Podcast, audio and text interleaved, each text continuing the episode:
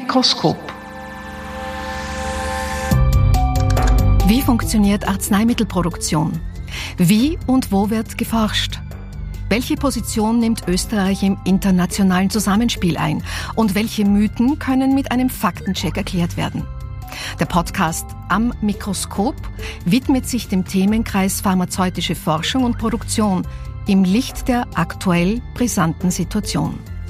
Eine Initiative von Fachverband Chemische Industrie und Forum der forschenden pharmazeutischen Industrie in Österreich. Folge 10.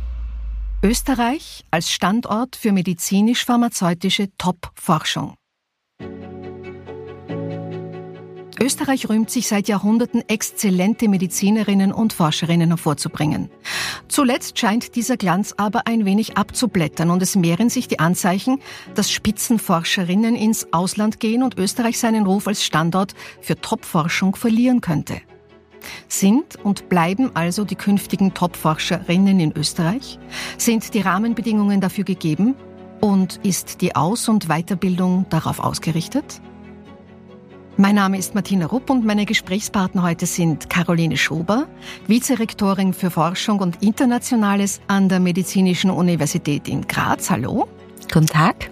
Und Georg Schneider, Managing Director des ISTA Institute of Science and Technology Austria. Hallo. Grüß Gott, hallo. Herr Schneider, Ihr Ziel ist es, dass bis 2026 bis zu 1000 WissenschaftlerInnen und Doktoranden international konkurrenzfähige State-of-the-Art-Bedingungen vorfinden, um zu forschen bei Ihnen. Wie schaut's aus? Liegen Sie trotz Pandemie im Zeitplan? Ja, auf jeden Fall. Wir haben jedes Jahr um die 2000 Bewerbungen von Professorinnen und Professoren und wachsen im Schnitt um fünf Forschungsgruppen. Da haben wir eine große Auswahl und es gelingt uns sicherlich bis zum Jahr 2026 dieses Ziel zu erreichen. Darüber hinausgehend haben wir ja auch eine Finanzierungsvereinbarung mit dem Bund und dem Land abgeschlossen im vergangenen Jahr, die es uns erlauben wird, bis zum Jahr 2036 sogar auf 150 Forschungsgruppen anzuwachsen. Also alles im Plan. Bin gespannt, was Sie darüber weiter noch erzählen werden im Laufe dieses Podcasts. Frau Schober, ich habe von Ihnen einen sehr, sehr guten Aufsatz über Leben, Lehren und Forschen während der Pandemie gelesen. Titel und wer übernimmt Ihre Verantwortung? Angelehnt an ein Zitat Ihrer Professorin. Und wo lassen Sie denken? Wie studiert es sich und wie lehrt es sich im Frühjahr 22 leider weit weg vom Ende der Pandemie? Gibt es Learnings oder gibt es nur Resignation? Nein, natürlich gibt es viele Learnings, wie aus jeder Krise. Es studiert und lernt und forscht sich natürlich anders.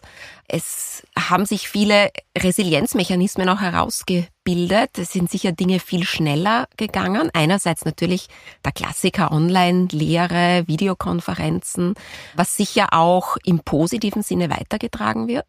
Und was ich besonders spannend finde eigentlich ist, dass so eine Krise die Problemfelder, die man schon kannte oder denen man sich nur so ein bisschen subkutan gewahr war, ganz stark ans Licht bringen, wie ein Brennglas. Und ich glaube, die Aufgabe muss sein, das nicht gleich wieder zu vergessen und weiter zu tun wie bisher, wenn es wieder möglich ist, sondern diese Dinge auch anzugehen und dafür ist natürlich die akute Krise oft ein bisschen schwierig, aber auch die Gefahr, wenn es dann wieder ins Normale geht, dass diese Notwendigkeit und diese Dringlichkeit nicht mehr so gegeben ist. Und ich glaube, da sind wir gerade, was die Forschung angeht, auch was die Medizinerinnen-Diskussion, jetzt momentan auch Pflegeärztemangel etc., ganz stark gefordert, die nächsten Jahre und Jahrzehnte wahrscheinlich. Werden Sie die Krise, also die Pandemie, richtig evaluieren als das, was sie ist? Nachher? Ich weiß nicht, ob man sie evaluieren kann, aber ich glaube, es ist wichtig, diese Learnings oder diese, ich sage mal, diese Punkte, diese Pain Points sind es wahrscheinlich am besten, auch wirklich anzugehen und das ist auch notgedrungen so. Also wir sehen das im ärztlichen System, im Pflegesystem. Da kann man eh nicht mehr anders, als das anzugehen. Und ich glaube auch, dass sich die Forschungscommunity sehr stark umgestellt hat, gerade was diese exzessive Reisetätigkeit angeht. Die lässt sich nur teilweise reduzieren, weil dieser internationale Face-to-Face-Ansatz auch ganz wichtig ist. Aber man kann auch andere Formate wählen und das hat auch dieses globale Dorf kann dadurch auch ohne ständig zu reisen, was ja auch Richtung CO2-Fußabdruck, Green Deal und so durchaus nicht ganz unproblematisch ist, kann das auch bis zu einem gewissen Grad vielleicht substituiert werden. Also ich glaube, was man mitnehmen sollte, ist, dass Dinge auch schnell gehen können und dass man gut und schnell entscheiden kann, wenn alle wollen. Und ich glaube, das wäre das wichtigste Learning, dass wir nicht nur im Forschungs- und Lehrbereich mitnehmen sollten, weil viele Dinge jetzt gegangen sind, die vorher unmöglich erschienen sind. Und das finde ich eigentlich das Positivste, was daraus gekommen ist. Ich denke gerade an die zahlreichen Mediziner und Medizinerinnen, die neulich geglaubt haben, sie reisen zu einem Ärztekongress an in Wien. Das war aber ein Fake. Das ist eine ganz schreckliche Geschichte, standen dann im Hotel und haben um sich geschaut, ganz verzweifelt und das hat nicht funktioniert. So viel zur Reisetätigkeit. Herr Schneider, woher kommen denn 2022 und wir haben ja schon bis 2036, können wir schon vorplanen mit Ihnen gemeinsam, woher kommen aktuell die Talente, auf die Sie setzen? Also bei uns kommen sie aus der ganzen Welt, keine Frage. Wir haben 80 Prozent unserer Forscherinnen und Forscher, die aus dem Ausland kommen, sehr viel natürlich aus Europa, auch aus dem ehemaligen Ostblock und aber vor allem auch darüber hinausgehend aus den USA, Indien und so weiter. Also wir als Grundlagenforschungsinstitution sind komplett global. 20 Prozent kommen eben aus Österreich. Und das Interessante vielleicht, wenn ich das kurz noch anmerken darf, ist, dass wenn man sich anschaut, wo die Leute dann wieder hingehen, bei uns sind die meisten Forscherinnen und Forscher ja nur temporär hier, fünf, sechs Jahre in etwa, dann sind es wieder 20 Prozent, die in Österreich bleiben und 80 Prozent, die ins Ausland gehen, aber es sind nicht dieselben 20 Prozent und 80 Prozent. Frau Schober, wie schaut es bei Ihnen aus? Woher kommen Ihre Nachwuchshoffnungen? Das ist bei uns sehr unterschiedlich, ob man vom Grundlagenbereich spricht oder von Medizinerinnen und Medizinern. Damit man in Österreich auch als Arzt arbeiten darf, ist es notwendig, sehr gut Deutsch zu sprechen, quasi auf einem C1-Niveau, also fast muttersprachlich gut, sonst kann man sich nicht in die Ärzteliste eintragen lassen. Das macht auch Sinn, weil natürlich müssen Personen behandelt werden, die jetzt kein Englisch können. Und die Sprache ist ja ein sehr wichtiges, auch die Fachsprache ein sehr wichtiges Instrumentarium. Das ist jetzt natürlich in der Rekrutierung von forschenden Ärztinnen und Ärzten nicht ganz einfach, weil wir dadurch natürlich geografisch und somit in der Auswahl relativ begrenzt sind. Die Grundlagenwissenschaftler sind auch bei uns sehr international ausgerichtet, werden international rekrutiert, gerade im PhD-Bereich. Wobei, was dann Mitarbeiter an der Universität angeht, natürlich immer auch ein Lehrdeputat, und zwar kein unerhebliches meistens, mit einhergeht. Und das ist sicher etwas, wo wir uns beispielsweise vom ISTA sehr stark unterscheiden, was dieses Anforderungsprofil an unsere Mitarbeiter angeht. Jetzt ist Lehre etwas Wunderschönes, aber es ist natürlich auch etwas, was sehr viel Zeit und Ressourcen kostet und ich brauche die richtigen Personen dazu, weil es gibt sehr viele großartige Forscher, die großartige Lehrende sind, aber es gibt auch solche, die das eine oder das andere besonders gut können. Und das heißt, das ist natürlich eine Herausforderung, dass sich die Universität da auf die Lehre, auf die Forschung und auf die Patientenbetreuung in allen Bereichen ein sehr hohes Kompetenzlevel braucht, plus diese Sprachfähigkeit dazu. Das heißt, wir bemühen uns ganz, ganz massiv, gute Personen nach Österreich zu ziehen und auch zu halten, wobei die Forschungsumgebung gerade in diesem medizinisch-klinischen Sektor sehr, sehr schwierig ist in Österreich. Ja, da kann ich der Frau Schober nur beipflichten. Das ist natürlich bei uns ein wenig anders, da wir ja kein Grundstudium bei uns haben, sondern nur PhD-Studentinnen und Studenten zu uns kommen und diese natürlich eine ganz andere Lehrverpflichtungslast haben, sehr, sehr viel geringer und dadurch sind unsere Professorinnen und Professoren nicht so stark gefordert, in der Lehre tätig zu sein. Nichtsdestotrotz machen sie es auch sehr gerne, weil das einfach interessant ist, der neuen Generation die Kenntnisse eben zu vermitteln. Liefern die Unis genug gute Leute, genug gute Absolventinnen und Absolventen? Werden die richtigen Inhalte gelehrt? Die Frage ist immer die richtigen Inhalte wofür. Jetzt ist es so, beispielsweise im Medizinstudium, da geht es ja darum, nicht nur gute Forscher zu liefern, sondern natürlich auch die Voraussetzung zu liefern, dass aus diesen Absolventen dann versorgungsrelevante und versorgungsoptimierte Ärzte auch werden können, die dann wirksam sind. Und wir versuchen das seit einiger Zeit so zu lösen, dass wir ein sogenanntes Erweiterungsstudium anbieten. Das Medizincurriculum ist sehr dicht, da kann ich jetzt schwer eine Körperregion weglassen, aber ich kann ein Zusatzstudium anbieten. Das sind, mal, das in der Uni wird das in das Arbeitsausmaß sozusagen in ECTS-Punkten gemessen, äh, 32 ECTS Punkte, das zieht sich über zwei Semester studienbegleitend, wo man diese zusätzlichen Forschungsskills erlernen kann, weil was wir schon sehen ist, wir haben ein sehr gutes und sehr beliebtes PhD-Programm, also wirklich ein Vollzeitdoktorat, das allerdings sehr wenig von Ärztinnen und Ärzten angestrebt wird, sondern die machen eher eine andere Art von Doktorat, das bei uns gibt, das nennt sich Dr. C Med, das auch berufsbegleitend während der Facharztausbildung möglich ist. Jetzt muss man dazu natürlich wissen, dass die meisten Ärztinnen und Ärzte oder Medizinerinnen, sagen wir so, dass die deswegen Medizin studieren, weil sie Arzt oder Ärztin werden wollen und weil das Bild eigentlich nicht unbedingt das eines Vollzeitforschers ist. Aber es ist ganz wichtig, das zu haben, was sich Physician Scientist nennt in der klinischen Forschung, nämlich Personen, die sowohl tief in der Wissenschaft sind, die auch von Grundlagenwissenschaft mehr als eine Ahnung haben, sondern wirklich einen guten Bezug dazu haben und dort zu Hause sind auch, aber als Ärzte tätig sind. Und das ist diese besondere Herausforderung, Leute hier auch ansprechen zu können und es gibt natürlich einen Spannungsbogen, weil auf der anderen Seite wir Ärztemangel und sollen mhm. alle sehr versorgungswirksam sein. Das heißt, das ist sicher etwas, wo momentan die Jobauswahl auch für Ärztinnen und Ärzte sehr, sehr groß ist. Und da kommt natürlich noch ein anderer Aspekt hinzu. Da ist die Gehaltssituation eine andere. Ich verdiene mehr als Arzt als als Forscher. Und da muss die Motivation, die intrinsische Motivation und die Begeisterung für die Forschung schon sehr hoch sein, dass ich dann zumindest für drei oder vier Jahre Vollzeit ein deutlich reduziertes Gehalt annehme nehme, um dann einen PhD beispielsweise zu machen.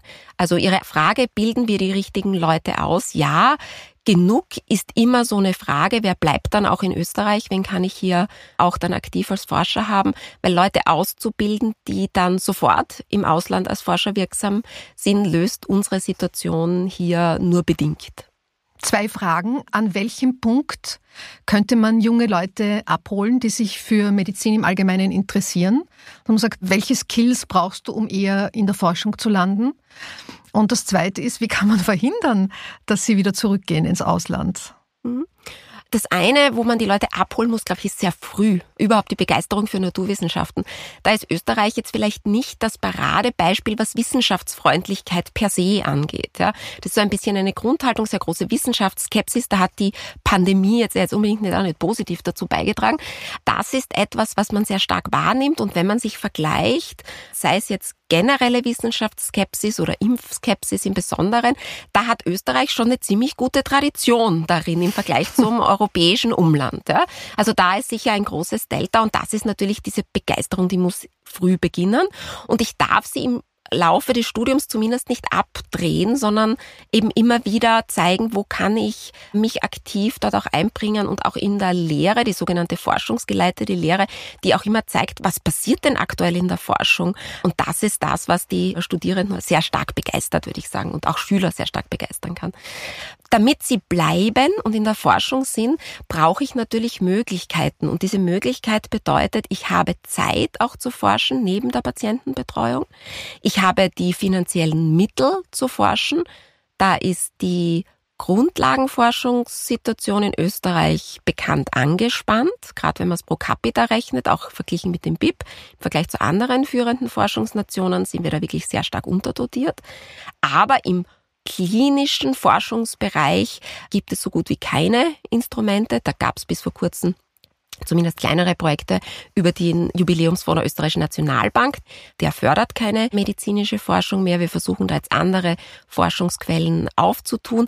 Aber da bräuchte es ganz andere Dimensionen. Das schafft beispielsweise Deutschland oder UK, die machen das in einem anderen Ausmaß. Da sind die Kommastellen massivst verschoben. Und ich glaube, das braucht es auch, weil man kann nicht so viel Altruismus verlangen von einem jungen Menschen, dass er sich in einem ungünstigen Umfeld für seine wissenschaftliche Karriere auffällt, weil er das für den Standort so wichtig findet, sondern da wird das Talent den Möglichkeiten einfach folgen sind wir schon bei einem ganz anderen Thema. Ich glaube, Herr Schneider wollte noch was sagen dazu. Ja, ich wollte sagen, wie wichtig es ist, einfach junge Menschen zu begeistern für Wissenschaft und Forschung. Und hier ist ganz besonders wichtig, auch eben Frauen davon zu überzeugen, dass Sie einen Schritt in diese Richtung machen. Sie sind ja nur in der Medizin tätig, aber wir sind natürlich die breit die Naturwissenschaften abdeckend.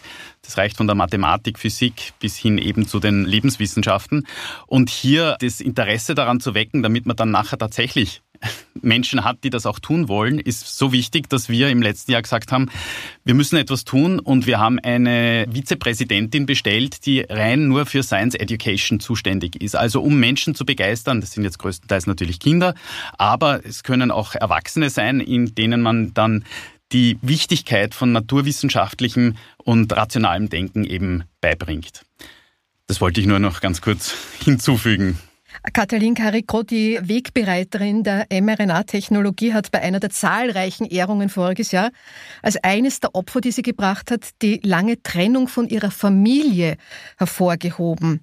Hat sich die Situation verbessert? Ist Forschung angesichts des Publikationsdrucks und der oft geforderten räumlichen Mobilität mit Familien- bzw. Privatleben vereinbar? Wir haben 2022.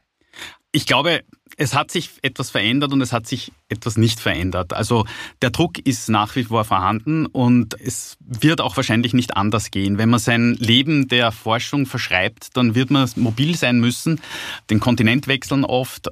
Es kommt darauf an, in welcher Stufe das passiert, dann auch die Familie eben mitnehmen oder nicht. Wir versuchen hier, und das ist auch ganz wichtig, entsprechende Unterstützungsmaßnahmen zu setzen, die es eben ermöglichen, dass Forscherinnen und Forscher, auch wenn sie das Land wechseln und nicht mehr bei der Familie sind, entsprechende Unterstützung erhalten. Und ich glaube, dass es hier wahnsinnig wichtig ist, ein Paket anzubieten, das reicht von Kindergärten, Schulen bis hin zu einer Community, in der sich die Leute aufhalten können, wenn sie eben aus dem Ausland kommen, als PhD-Studentinnen und Studenten oft alleine, als Postdocs, das ist bei uns die nächste Stufe, die nach einem Doktorat passiert. Also ein Doktorat dauert in etwa fünf, sechs Jahre.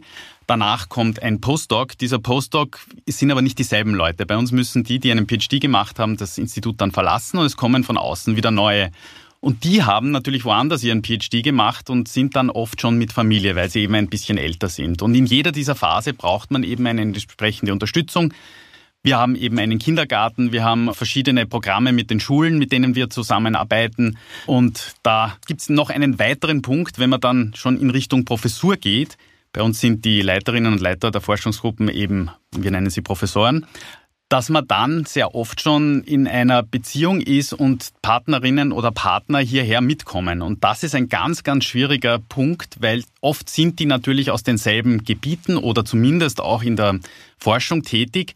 Und hier eine Möglichkeit zu haben, zumindest in der Umgebung, jetzt nicht am Institut vielleicht, ja, eine entsprechende berufliche Tätigkeit nachgehen zu können, das ist manchmal nicht leicht. Also dieser Dual Career Support, den man hier anbieten muss, soll und oft nicht kann, ist natürlich ein ganz, ganz wichtiges Kriterium, um Menschen aus dem Ausland hierher bringen zu können. Jetzt vor allem, wenn sie schon einmal auf dieser Stufe einer Professur sind.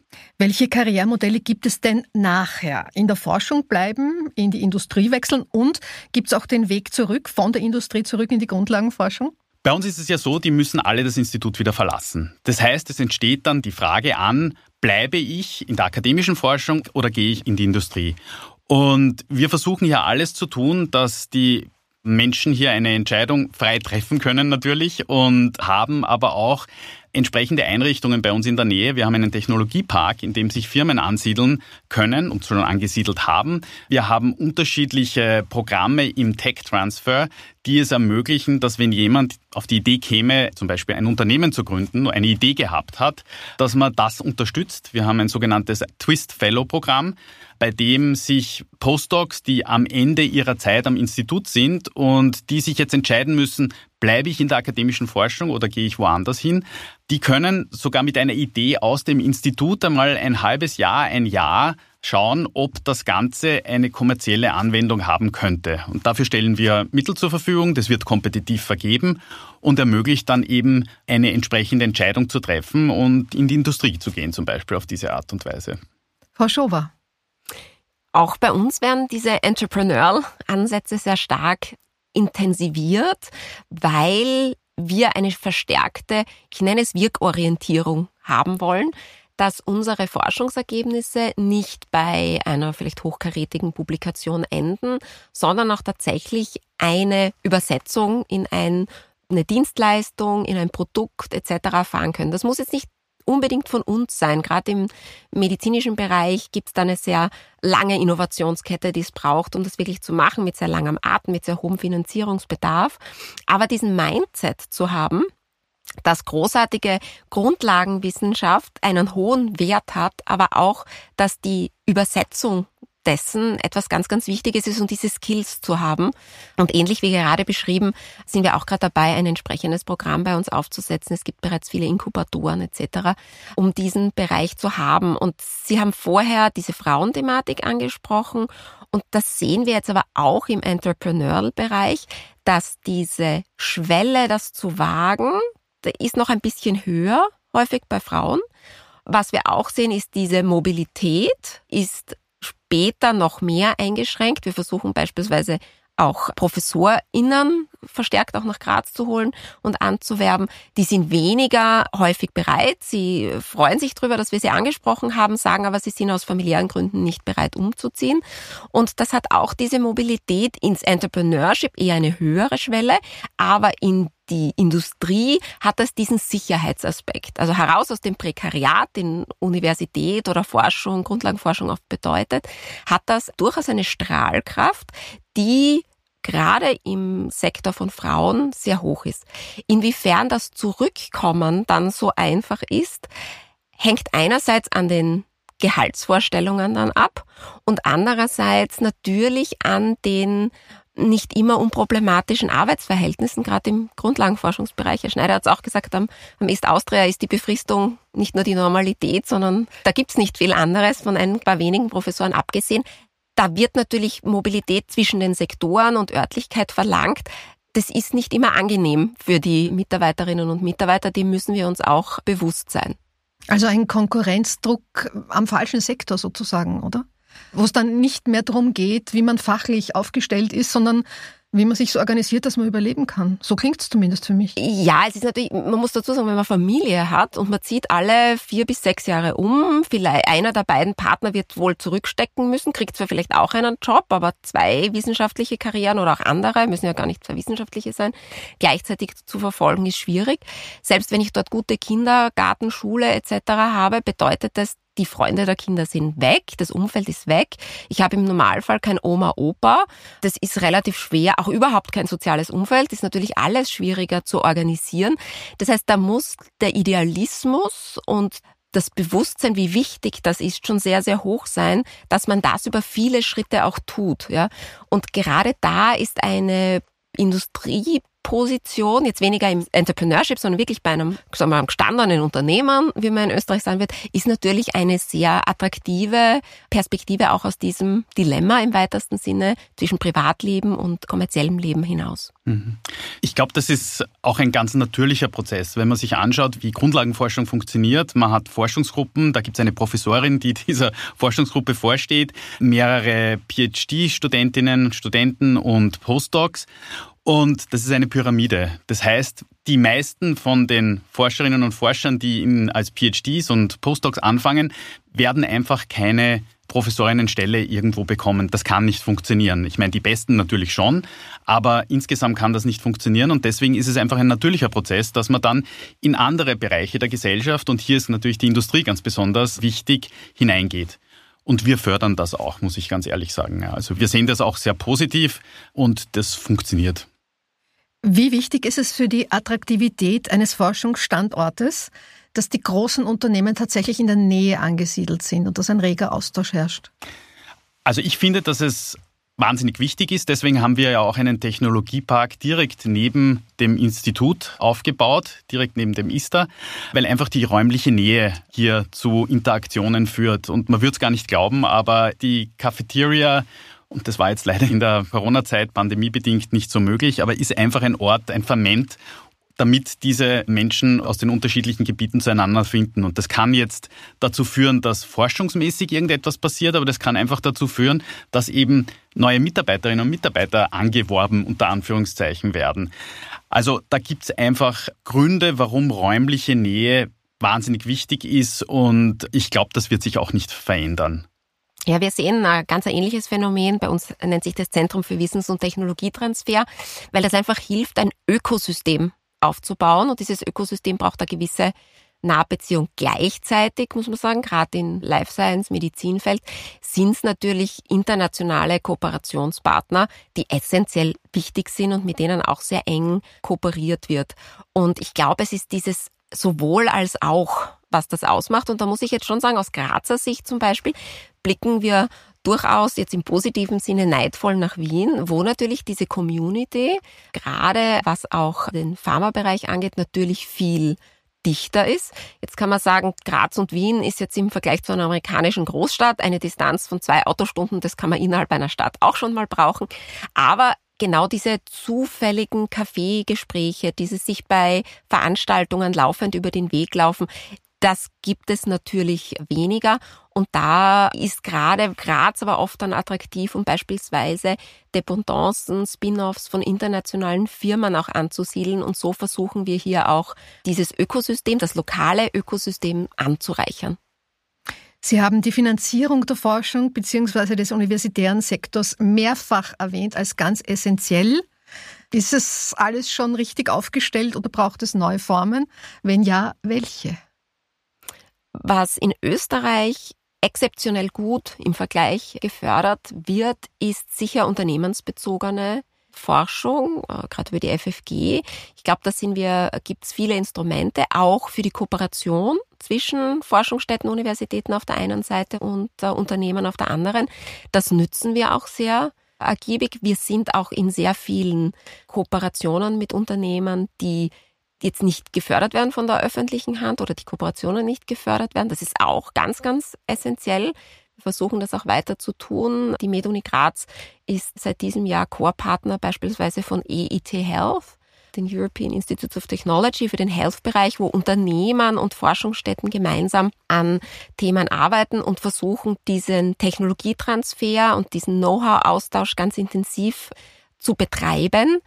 Und es braucht aber eben diese Grundlagenkomponente in einer adäquaten und darauf abgestimmten Höhe. Und da würde ich die größte Notwendigkeit in Österreich sehen, dass dieses Delta aufgeschlossen wird, weil das gleichzeitig die Grundvoraussetzung ist, dann auf europäischer Ebene weltweit äh, dann auch tatsächlich sehr gut im Rennen zu liegen. Und das ist da, ist glaube ich, ein sehr gutes Beispiel, was man mit einer wirklich mehr als soliden Grundförderung an Hebel erreichen kann. Sie schauen neidvoll aufs ISTA. Schaut das ISTA neidvoll auf andere Länder, international, europäisch, wo man sich noch Skills holen kann? Was könnte man noch verbessern? Wo könnte man sich interessante Modelle abschauen? Ja, wir haben uns immer als ein Institut verstanden, dessen Peers auch gerade international verortet sind. Und es ist ja auch kein Geheimnis, dass die Gründung des ISTA eine, wie soll man sagen, ich will jetzt nicht sagen Kopie, aber ein Abschauen zumindest von dem ist, was das Weizmann-Institut in Israel erreicht hat in den letzten 70, 80 Jahren. Und da gibt's natürlich schon viel abzuschauen. Einfach die Tatsache, dass man neugiergetriebene Grundlagenforschung betreiben muss, wo die Forscherinnen und Forscher bestimmen, in welche Richtung es geht. Das vielleicht in Bezug auch auf die Finanzierung noch einmal zu erwähnen dass es einfach wichtig ist. Ich glaube nicht, dass wir zu wenige Modelle in Österreich haben der Forschungsfinanzierung, aber man muss halt die richtigen gut dotieren. Also der FWF in der Grundlagenforschung ist sicherlich ein ganz, ganz wichtiger Faktor. Und wenn man sagen kann, was ist wichtig, es ist auf der einen Seite, dass die Forschung durch die Forscherinnen und Forscher getrieben werden muss und nicht die Fragestellungen von außen aufgedrückt werden, zumindest in der Grundlagenforschung. Und wir sind auch der Meinung, dass es wichtig ist, dass die Forschung kompetitiv an Einzelpersonen oder Gruppen vergeben wird und nicht an Institutionen unbedingt, ja, da, weil die besser entscheiden können, die Forscherinnen und Forscher, in welche Richtung die Mittel am besten vergeben werden können. Aber das ist alles etwas, was wir uns natürlich international abgeschaut haben.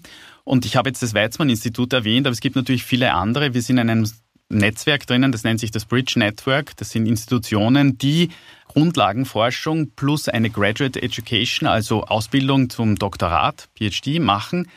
Und da gibt's natürlich noch weitere Institutionen. Wir sind zum Beispiel mit dem Crick Institute in London, der Rockefeller University in New York und dem OIST, das in Japan beheimatet ist, die sehr ähnliche Vergangenheiten teilweise haben, aber auch schon sehr lange Geschichte. Und da kann man sich einiges abschauen. Wie gesagt, die Idee hier einen Technologiepark direkt neben dem Institut zu gründen, was natürlich viele machen, aber einen, den man sich auch tatsächlich anschauen kann und der gut funktioniert, das haben wir natürlich von woanders schon kopiert und werden das auch in Zukunft machen. Man soll sich immer die besten Ideen holen.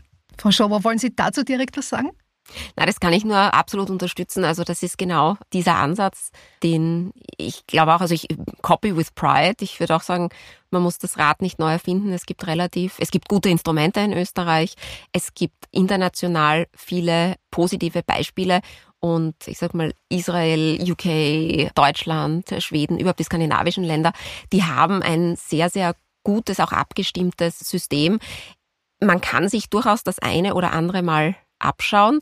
Der Vorteil in Österreich, den wir vielleicht haben, ist durchaus auch ein bisschen, kann die Kleinheit sein, weil man sich kennt, auch über die Standorte hinaus.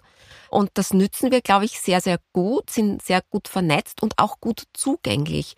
Ich höre oft von Kooperationspartnern, die wir haben, dass es so einfach unter Anführungszeichen und angenehm ist, mit uns zu kooperieren, weil, vielleicht jetzt überspitzt gesagt, wir in Österreich nicht diesen Allherrlichkeitsgedanken haben, dass wir so großartig sind, dass wir eh niemanden anderen brauchen. Also das kann durchaus ein Vorteil auch sein, eines überschaubaren Standortes, der nicht überall Nummer eins ist.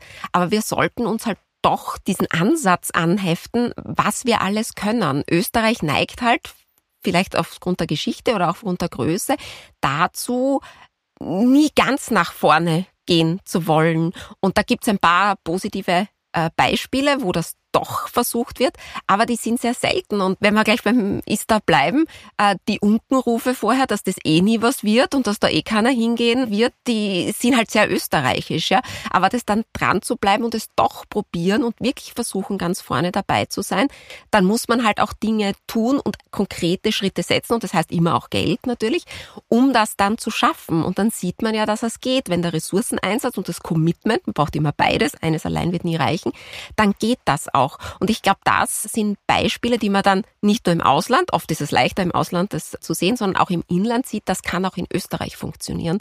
Und diese klassische Ausrede, es geht woanders, aber bei uns geht es sicher nicht, ein bisschen dem die Luft wegzunehmen und die Luft eher dem zu geben, was alles möglich sein kann und soll. Für mich ein wunderbares Schlusswort. Frau Schobe, Herr Schneider, vielen Dank, dass Sie bei uns waren und alles Gute für Ihre Arbeit. Vielen Dank. Herzlichen Dank. Um keine Folge zu verpassen, abonnieren Sie am Mikroskop auf Spotify, Apple Podcast oder wo auch immer Sie Ihre Podcasts gerne hören.